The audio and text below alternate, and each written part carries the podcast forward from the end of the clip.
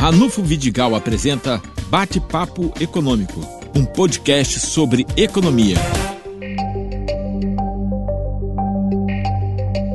Bom, no Bate-Papo Econômico de hoje, volta a conversar conosco o professor da UENF, Marcos Pedrovski. E eu vou começar com uma questão aflitiva de todos nós, que é a crise de abastecimento de água na cidade do Rio de Janeiro, que é responsabilidade da SEDAI. Lembrando que a SEDAI tem, além da cidade do Rio de Janeiro, outras 63 cidades no interior do estado. Aqui, particularmente, do Norte Fluminense, Macaé é, e São João da Barra, pertinho de nós, além de Quissamã e Carapebus. Professor, explique para nós este drama. Ah, primeiro, é, Ranulfo, agradeço novamente estar aqui no espaço é, e mandar já minha saudação aos ouvintes do podcast.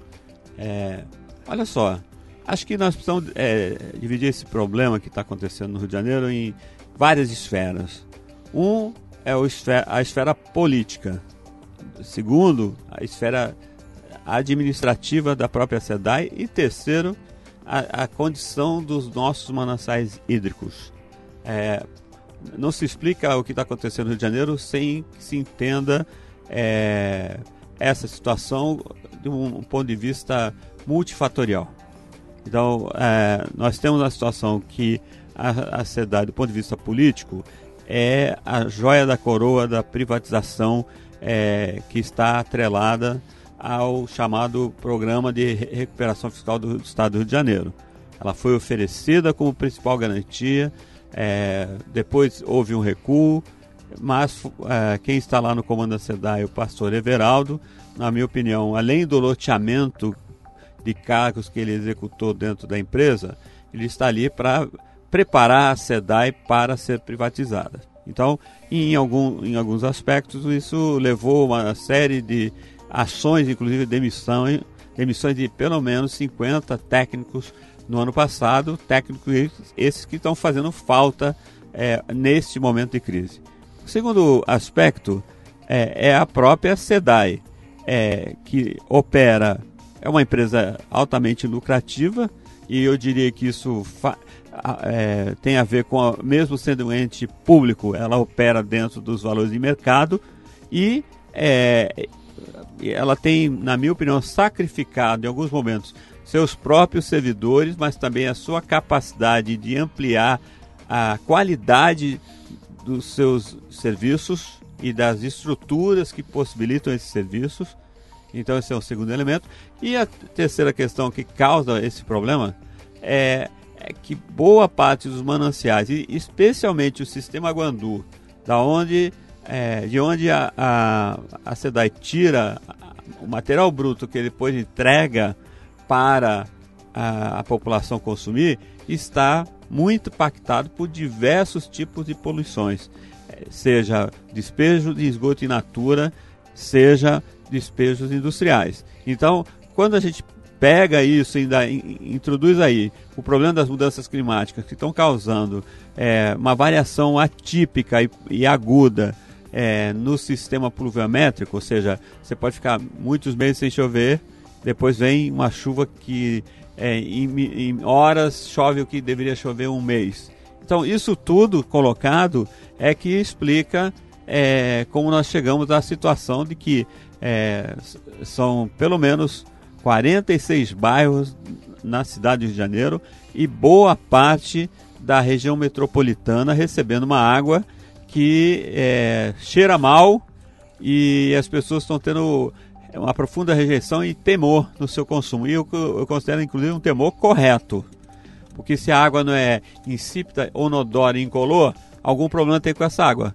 Tendo isso tudo, todas as três qualidades necessárias da água, ainda não se pode acreditar que está é, tá tudo ok com a água, que não é o caso nesse momento, porque nós temos uma série é, de micropoluentes, os chamados micropoluentes emergentes, que estão também afetando a qualidade da água, que inclusive aqui em Campos nós consumimos 21 agrotóxicos na água que chega nas nossas torneiras, nove deles acima dos padrões limites nacionais. Então eu diria que é, Para entender tudo isso, é, é necessário aquilo que eu disse, uma visão multifatorial. Bom, então, já que você citou a questão de campos, onde é, é uma é, concessão, ou seja, é uma privatização é, de um serviço público essencial, porque água, saneamento básico são serviços essenciais de responsabilidade do poder público municipal. É, qual é a sua avaliação desse sistema que opera aqui em nossa cidade? Olha, eu venho alguns anos é, notando e falando que eu considero esse sistema caro e ineficiente.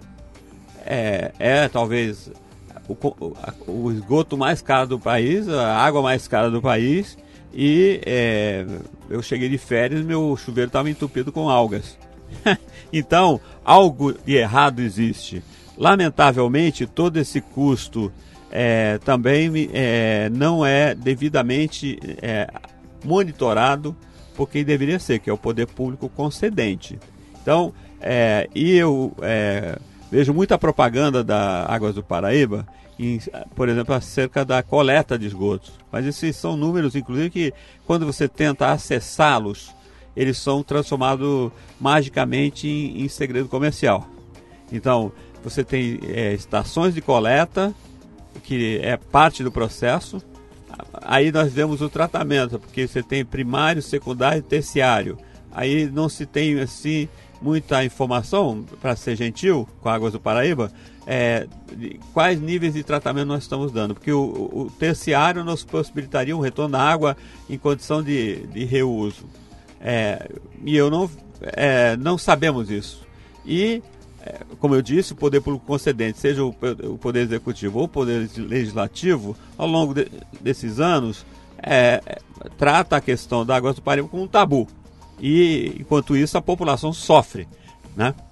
Bom, já que falamos da questão local, é, recentemente, é, num portal importante da nossa cidade, você fez um artigo é, um artigo de opinião sobre a questão do orçamento municipal, das suas contradições, dos seus problemas.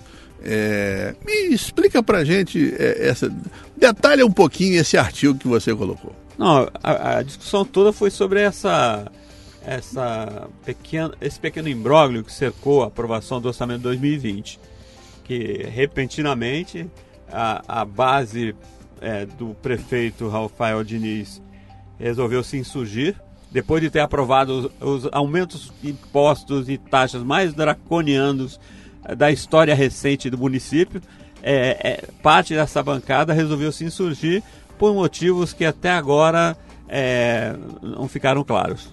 Que é, não, não me parece que foi só uma questão de antecipação de guinada eleitoral. Algo diferente pode ter ocorrido no meio desse processo. Ah, mas isso não, como eu não tenho informação sobre isso, eu não tenho como opinar. É só uma, uma suspeita. É, por outro lado, eu tenho que dizer o seguinte: como eu fiz doutorado em planejamento, é, e uma das questões que me interessa é sempre é o planejamento público, é, eu diria que o orçamento, quando você faz um raio-x de qualquer orçamento apresentado por qualquer ente é, federativo, a partir do estudo da estrutura do orçamento, você sabe para quem governa um dado governante. É, porque se vai para alguns lugares e deixa outros descobertos, alguns interesses foram é, é, considerados e outros desconsiderados. Por exemplo, é, historicamente, pega o orçamento da Secretaria Municipal de Meio Ambiente, do Secretaria Municipal de Agricultura, e eles são subestimados grosseiramente em termos da necessidade do município.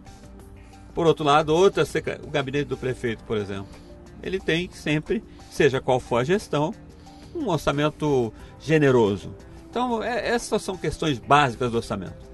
E aí vem a questão do remanejamento, que é uma figura, é, é um artifício que eu, aqui em Campos se usa muito para que este ou aquele governante possa movimentar o orçamento a seu bel prazer.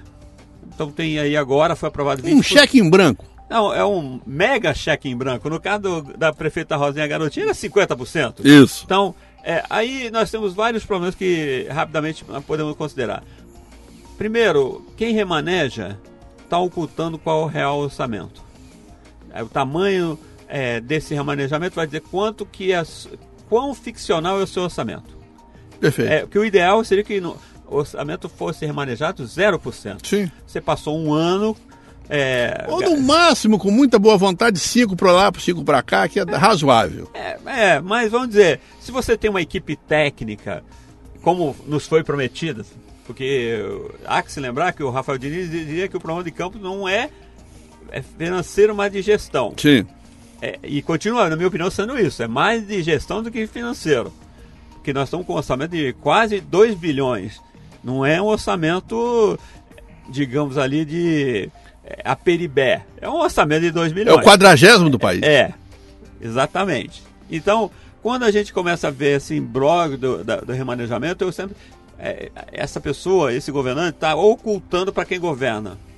E além do mais, é, como ele não tem que prestar conta de como remanejou, por que remanejou, para quem remanejou, aí ficam interesses muito peculiares sem serem mo devidamente monitorados pelo poder legislativo que tem essa obrigação e muito menos pela população, que a população hoje ela está tendo que enfrentar filas é, gigantescas em unidades hospitalares sem a menor condição. Servidores com atraso de salário. Servidores com atraso. Você tem, inclusive, eu cheguei aqui em Campos em 1997.